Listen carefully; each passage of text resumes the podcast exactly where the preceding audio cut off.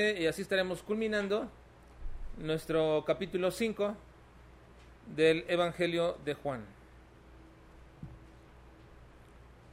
Ahora vimos ayer en el estudio que los judíos se esmeraban respecto a las escrituras en cuanto al estudio, en cuanto a su interpretación.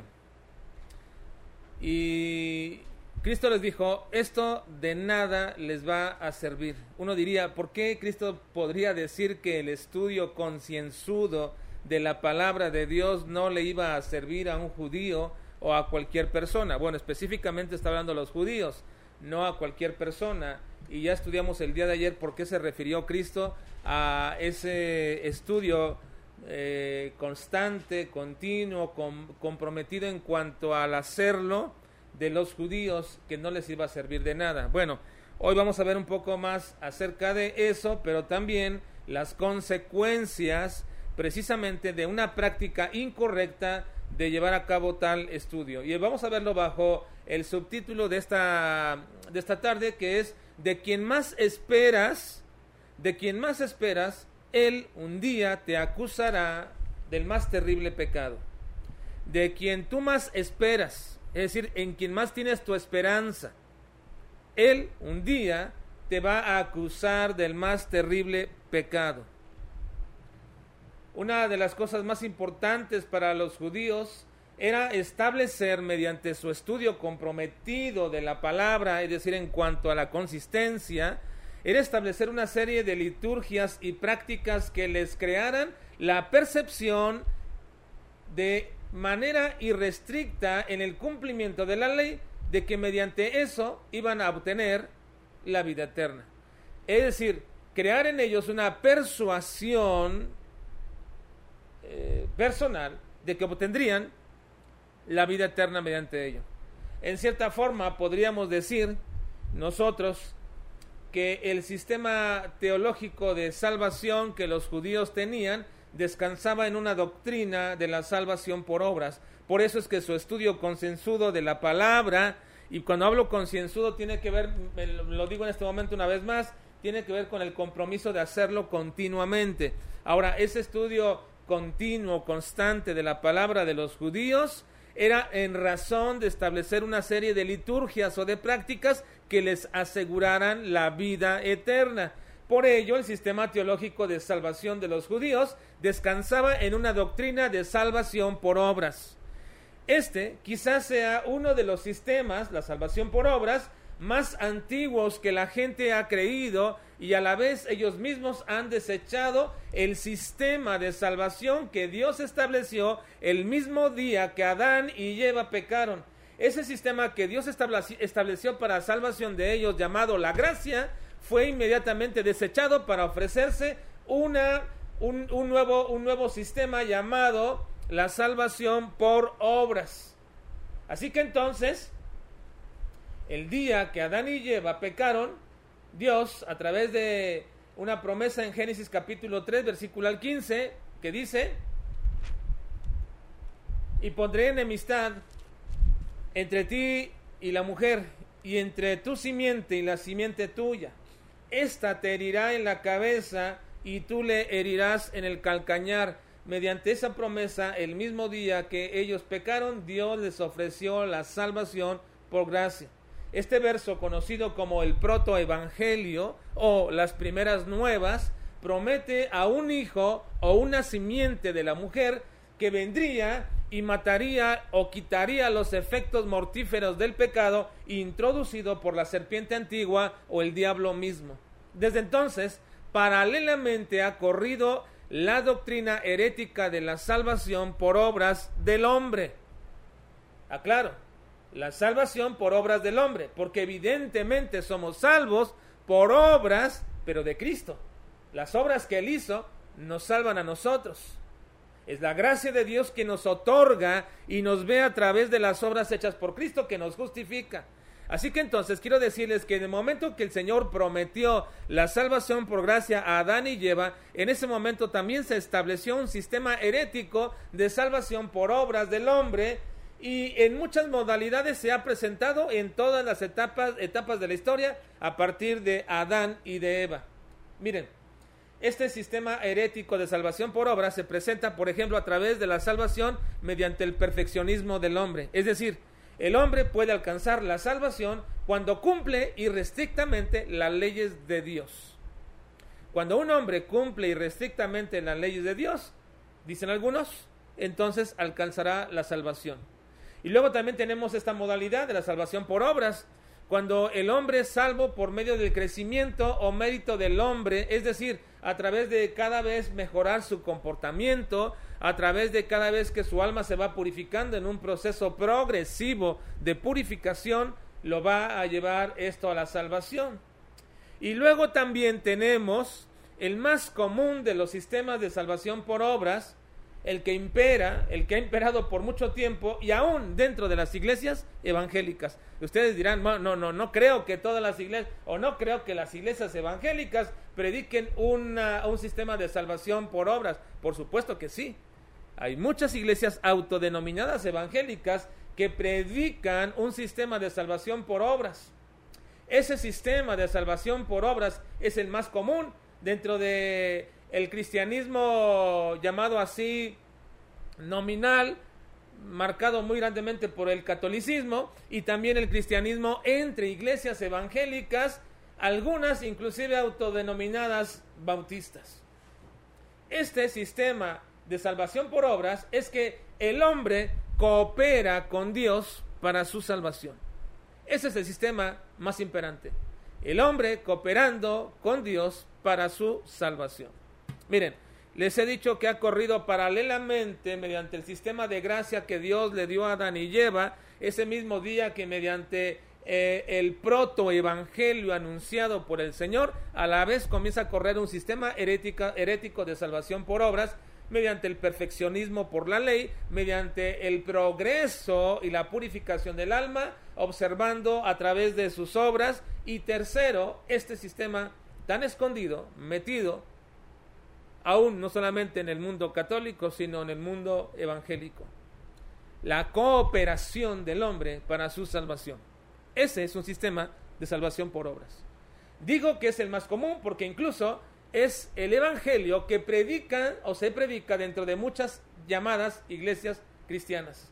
Está enraizado de una manera estas iglesias en una doctrina que aunque no la identifiquen así y aunque no digan ellos creemos en la salvación por obras, aunque no lo digan así, de hecho lo están predicando de otra manera y de otra forma, pero es exactamente lo mismo. Eso van a enseñar una y otra vez. Y dirán, y dirán de esta manera, así lo anuncian y lo dicen, Dios no puede salvar al hombre si éste no hace su parte. En otras palabras, ellos dicen, la salvación es un acto de Dios de pura gracia que quiere llevar a cabo en cada hombre, pero no lo va a hacer si el hombre no hace su parte o no lo quiere o no lo permite. Así que entonces, dicen ellos, el hombre está impedido para ser salvo, pero cuando coopera con Dios, entonces Dios lo salva. Esa es la clase de evangelio, por llamarle así, entre comillas, que es muy bien aceptado por muchos creyentes también entre comillas. ¿Por qué? Porque esta clase de evangelio predicado así le da su lugar a Dios y también le da su lugar al hombre. En otras palabras, lo ponen a Dios y al hombre en igualdad. Dios te va a salvar, Él tiene todo el poder, Él tiene todo para hacerlo, solo falta que tú lo quieras, lo desees, lo busques y hagas tu parte ponen a los dos por igual. Ahora, es muy bien aceptado esto entre el ambiente del cristianismo nominal. ¿Por qué? Porque esta clase de evangelio y pensamiento encumbra la autodeterminación del hombre, la pone por alto. Porque también esta clase de evangelio reconoce la individualidad y la enfoca en la libertad del hombre. Esta doctrina, aun cuando se le llame gracia, es todo, menos eso. No es gracia no es gracia de parte de Dios. Sigue siendo una salvación por obras y por méritos humanos que descansan en el deseo, el escrutinio y la conveniencia del hombre mismo. Es decir, le presentas la salvación que Dios que Dios ha llevado a cabo a través de Jesucristo al hombre y luego dice, bueno, si lo deseas, puedes ser salvo. O dos, escudriñalo bien, si lo aceptas, puedes ser salvo. O ve y observa bien, si te conviene, puedes ser salvo. Eso es lo que se predica actualmente hoy día. Ahora, veamos cómo es que Cristo en este pasaje les dice a los judíos ortodoxos que su esperanza en el cumplimiento de la ley, lo único que les va a traer a ellos es una condenación segura. Debido a que quien ellos están confiando para que sea salvada su alma, debido a que ellos están confiando para que los justifique, ese, ese un día los va a acusar de una manera aplastante. Imagínense eso. Imagínate que, que tu única esperanza está en cierta cosa o en cierta persona, pero cuando llegas delante de Él y te dice, no, yo te voy a condenar, yo no voy a justificarte, yo no voy a salvarte, yo lo que voy a hacer es condenarte, entonces qué terrible. Esperanza milenaria de muchos judíos pensando que quien los iba a justificar y quien los iba a ayudar para salvación de su alma, realmente lo que les iba a hacer era condenarlos. Eso es una situación la, lamentable, devastadora y aplastante.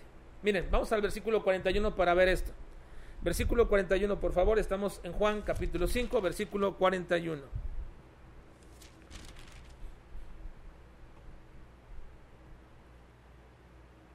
Dice Cristo, gloria de los hombres no recibo, gloria de los hombres no recibo.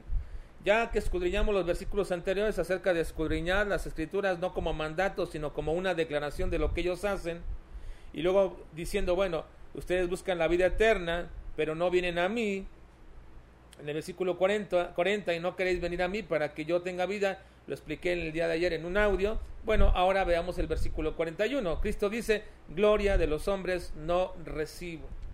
Cristo les está recriminando, les está diciendo con el mismo énfasis de los versos anteriores lo que ellos están haciendo. Los está exponiendo en su deseo de escudriñar. No está hablando, meramente de, de, un deseo del Señor, diciendo yo no deseo la gloria de los hombres o yo no recibo la gloria de los hombres. Mire, déjeme decirles una cosa. De hecho, todo hombre le tiene que glorificar.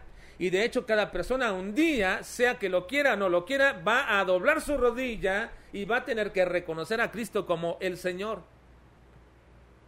Pero dice Cristo en este momento, gloria de hombres no recibo. Así que es el mismo énfasis que los versos anteriores donde expone su, en su deseo de escudriñar las escrituras para obtener la salvación, ahora aquí mismo les está exponiendo diciéndoles que Él no ha recibido la gloria de ellos como hombres que son y que deberían de dársela a Él por ser Dios mismo. Él debería recibir esa gloria y de esta manera ellos, ninguno de ellos, les está, está dando la gloria debido a todo lo que Él es, que es el Señor, el Dios verdadero. Estos judíos entonces deberían caer rendidos ante su majestad y deberían admirarle y le deberían de glorificar, pero ellos no lo están haciendo. Por eso Cristo aclara y les dice, gloria de hombres no recibo. ¿Y por qué no la recibe? ¿Por cuál, cuál es la razón por la cual no le están dando la gloria a Cristo? Bueno, Cristo menciona algunas causas por qué no le dan la gloria. Miren, versículo 42. 42 dice, mas yo os conozco que no tenéis amor de Dios en vosotros. Así que la primera causa por la cual no le glorifican a Cristo es porque el amor de Dios no está en ellos. En otras palabras, ellos pueden decir que aman a Dios, pero no pueden expresar ese amor a Dios mismo en la persona de Cristo.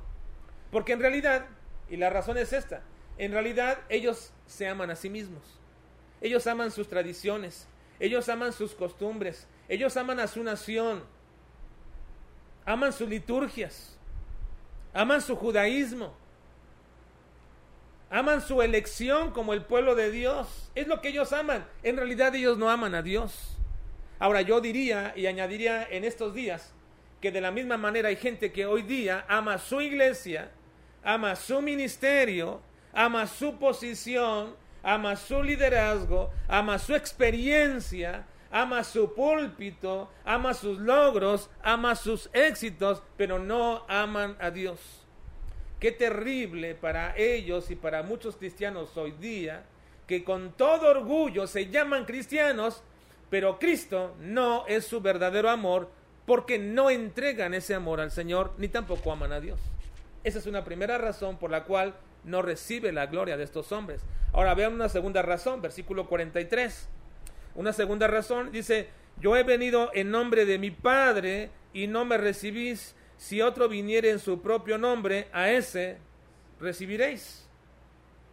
La segunda razón por la cual dice no recibe la gloria de los hombres es porque para los judíos es de más valor quien se representa a sí mismo que a quien representa a Dios.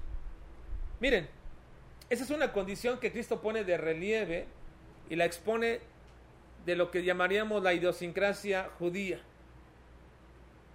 No porque Cristo esté refiriéndose en un caso específico ahora, diciendo, bueno, yo vengo en el nombre de mi Padre, pero ustedes están recibiendo a aquel que viene en su propio nombre. Bueno, aquí se podría referir, en realidad no creo que se refiera a un caso específico, pero lo que quiere decir es que esa es la mentalidad de los judíos.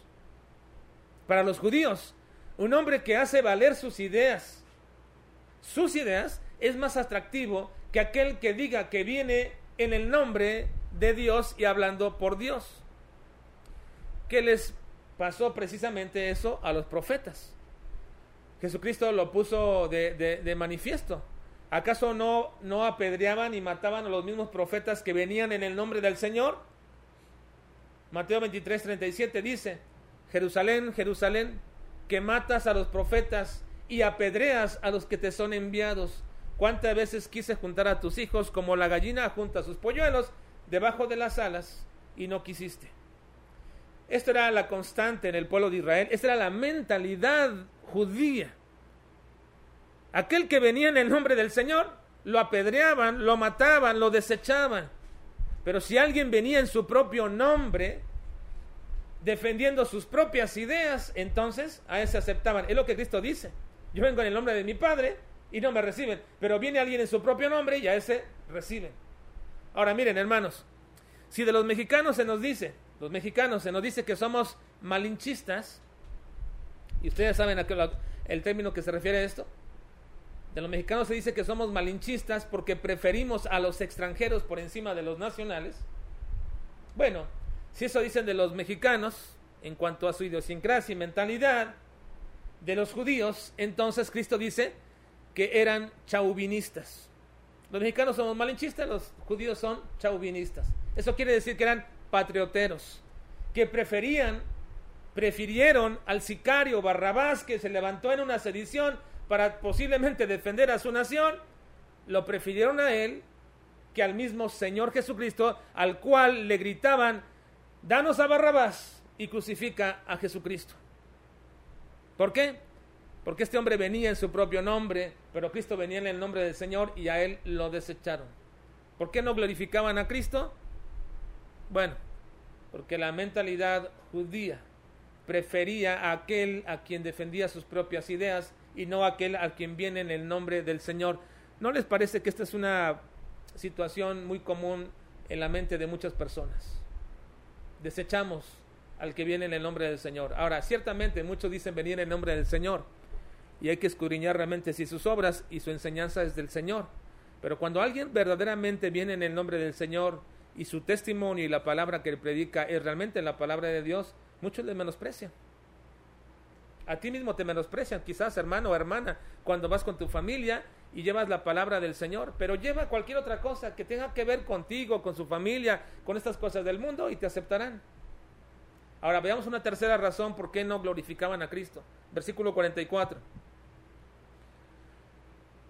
Dice, ¿cómo podéis vosotros creer pues recibís gloria los unos de los otros y no buscáis la gloria que viene del Dios único?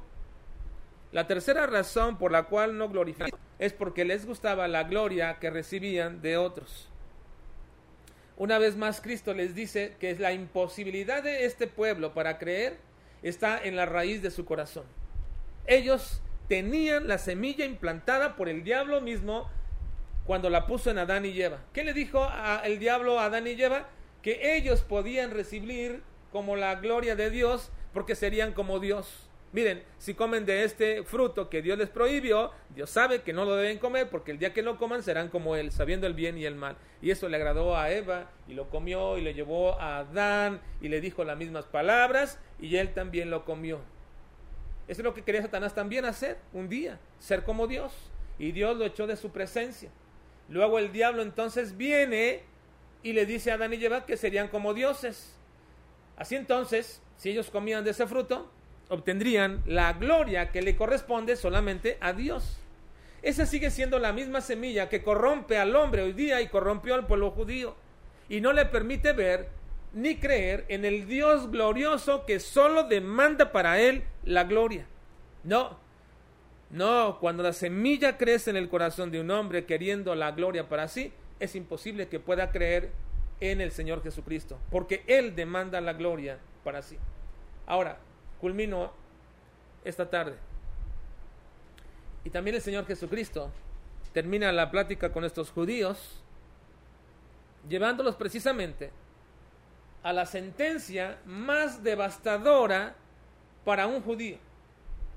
Ellos tenían toda su esperanza en obtener la vida eterna, observando irrestrictamente la ley que Moisés les dio. Es decir, el sistema de salvación judío descansaba en un sistema de salvación por obras, por obras humanas. Moisés les dio la ley, ellos comenzaron a observarla irrestrictamente porque decían, aquí encontramos la vida eterna. En alguna forma, para ellos, Moisés era el prototipo de la seguridad eterna para ellos. Confiaban en Moisés, en seguir las ordenanzas escritas y designadas por él para poder llegar a la gloria de Dios. En él, en Moisés, estaba su confianza.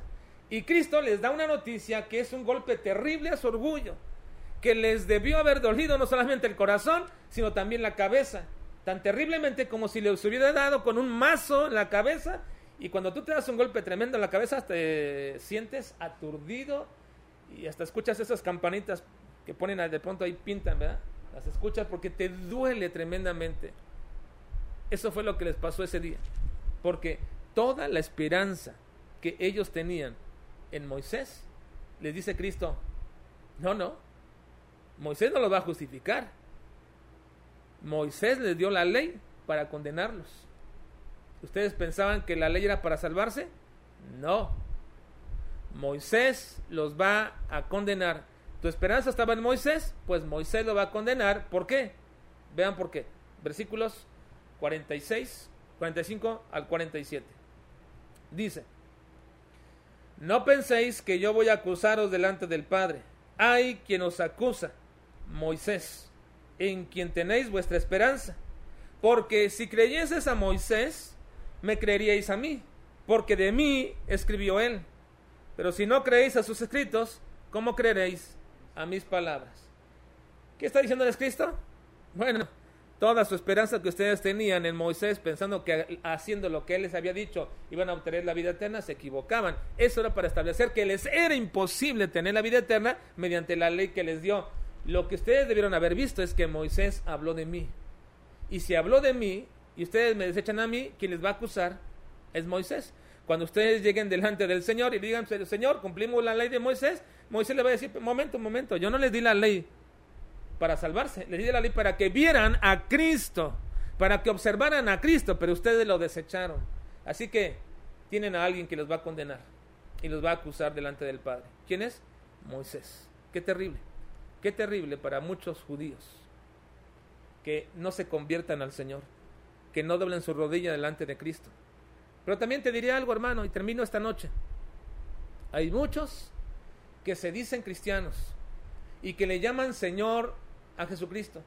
Pero su vida no es el resultado de eso que dicen.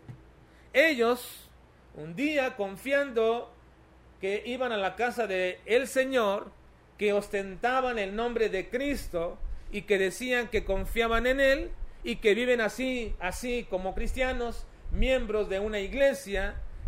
Es más, hasta se decían miembros fundadores o miembros muy fieles de una iglesia bautista, así vivieron toda su vida, bajo el amparo del pastor que les reconocía o que les decía hermanos o que les decía verdaderos creyentes, bajo la satisfacción de cierto trabajo o ministerio que llevaban a cabo en esa iglesia a la cual asistían fielmente y que hacían y que con confianza y con todo su esfuerzo e incluso con el dinero que cooperaban para ayudar a esa iglesia y a los pastores, muy confiados, muy confiados, estaban que el día que mueran, fíjense, el día que mueran dirán, Cristo nos va a dar la amplia y generosa entrada al cielo. Ahora te diré una cosa, estás confiando que Cristo te dará esa entrada y bien haces que confíes en Cristo. Pero si tú confías que Cristo te dará la entrada solo porque haces esas cosas, pero tu vida no es nada diferente a lo que es la de este mundo, un día en el que confías te va a condenar. Un día te va a acusar el mismo del más terrible pecado. ¿De qué les iba a acusar Moisés a los judíos? Del más terrible pecado.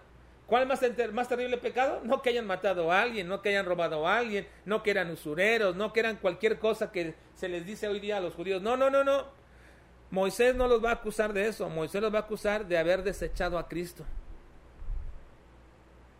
Y es lo mismo que va a hacer el Señor Jesucristo. Va a acusar a muchas personas que se dicen cristianas de cometer el más terrible pecado. ¿Cuál? Haber desechado a Cristo, a Él mismo. De hacer tu propia voluntad y no la de Cristo. De buscar tu propia gloria y no la de Cristo. Y entonces vas a oír una devastadora sentencia en contra tuya. ¿Por qué digo esto? ¿Qué pruebas tengo para decir esto? Bueno, porque Cristo mismo, en su plena omnisciencia divina, nos dijo que esto va a suceder. Es más, nos dio un pequeño relato de esos momentos futuros que van a acontecer. ¿Dónde están? Mateo 7, 21 al 23. Dice, no todo el que me dice Señor, Señor, entrará en el reino de los cielos, sino el que hace la voluntad de mi Padre que está en los cielos. Muchos me dirán en aquel día, Señor, Señor, ¿no profetizamos en tu nombre?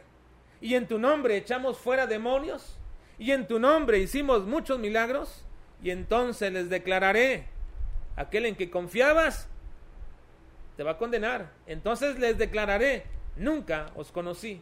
Apartaos de mí, hacedores de maldad. Qué terrible, qué terrible.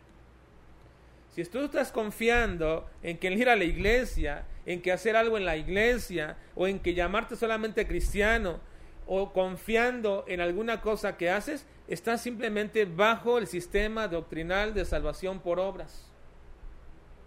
Pero si tú realmente has confiado en la salvación del Señor, en la pura gracia soberana del Señor para salvarte a través de las obras de Cristo, entonces tu vida debe evidenciar ese cambio de vida. Si tú dices que eres un cristiano, entonces manifiesta que eres un cristiano a través de tu vida. Porque si no, en aquel que confías y tienes tu esperanza, un día Él te va a condenar. Espero, espero realmente que tú que me escuchas o quien me oye, puedas escudriñar tu corazón y decir, realmente soy un creyente en Cristo, soy un cristiano. Mi fruto, el fruto de mi vida da evidencias de que soy un cristiano. Espero que sí, y que el Señor te guíe al arrepentimiento si es que no. Vamos a orar. Padre,